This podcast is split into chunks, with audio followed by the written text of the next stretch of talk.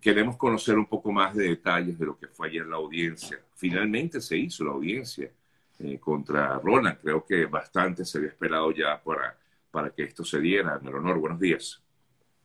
Bueno, sí, ayer finalmente se dio inicio al juicio en contra del periodista Roland Carreño, eh, después de un año y seis meses injustamente detenido.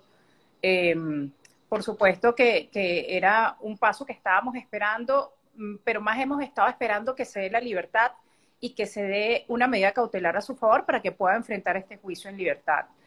Eh, luego de varios diferimientos, eh, vemos que eh, se da inicio a este juicio donde el fiscal del Ministerio Público presenta sus argumentos. En, derecho nosotros hablamos que presenta la teoría del caso y la verdad que dejó mucho que desear.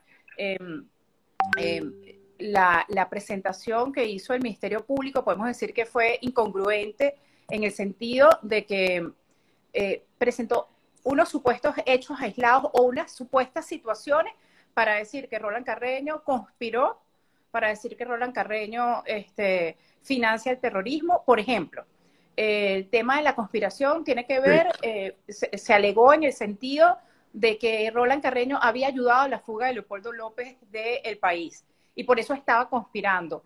Eh, que Roland Carreño financiaba a los partidos de oposición. Esa, eh, para, para, el Ministerio Público eso se convierte en un delito.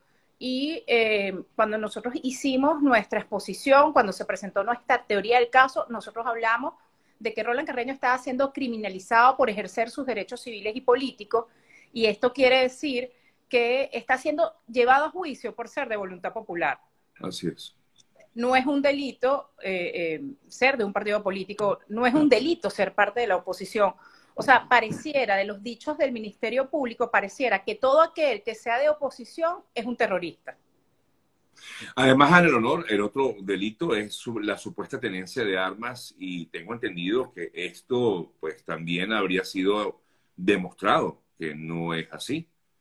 Bueno, eh, el Ministerio Público señala que él fue detenido en un vehículo y que en ese vehículo dentro había un bolso que es más o menos de este tamaño, un bolso pequeño, donde estaba un AR-15.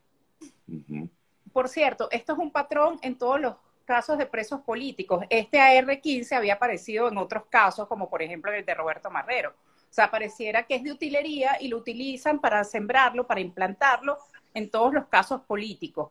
Y nosotros señalamos con respecto a eso que cuando se hizo esta inspección, primero, se simuló una alcabala que no existía, fue un operativo de inteligencia, y cuando se hace la revisión del vehículo, no se cumplen con los requisitos de la ley.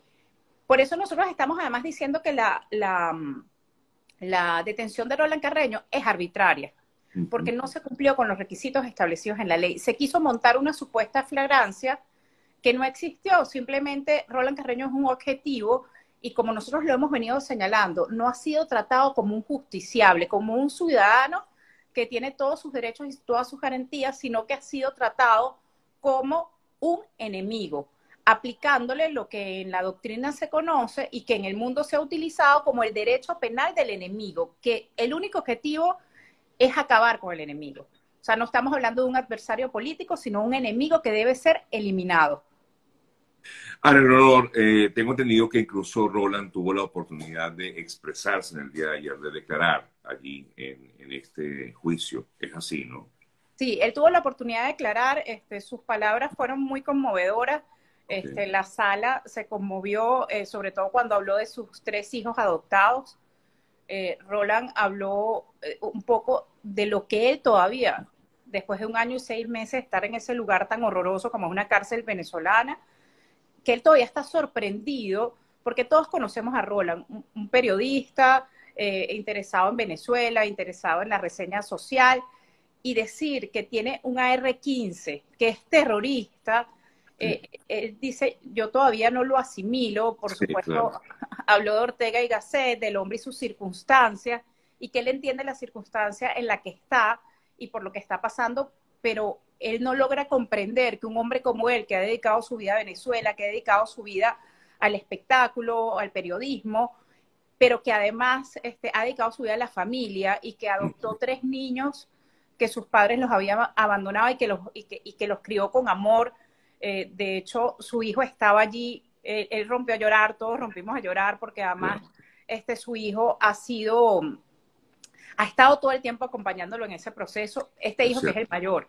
Entonces, él no se refirió a nada eh, realmente político, sino a lo que ha sido su vida y cómo él sigue sorprendido, como está sorprendido todo el mundo, de que esté detenido y que aún esté detenido. Y además algo muy importante, Sergio, y todos los que nos están viendo en este momento, es el periodista venezolano que ha tenido más tiempo detenido en Venezuela.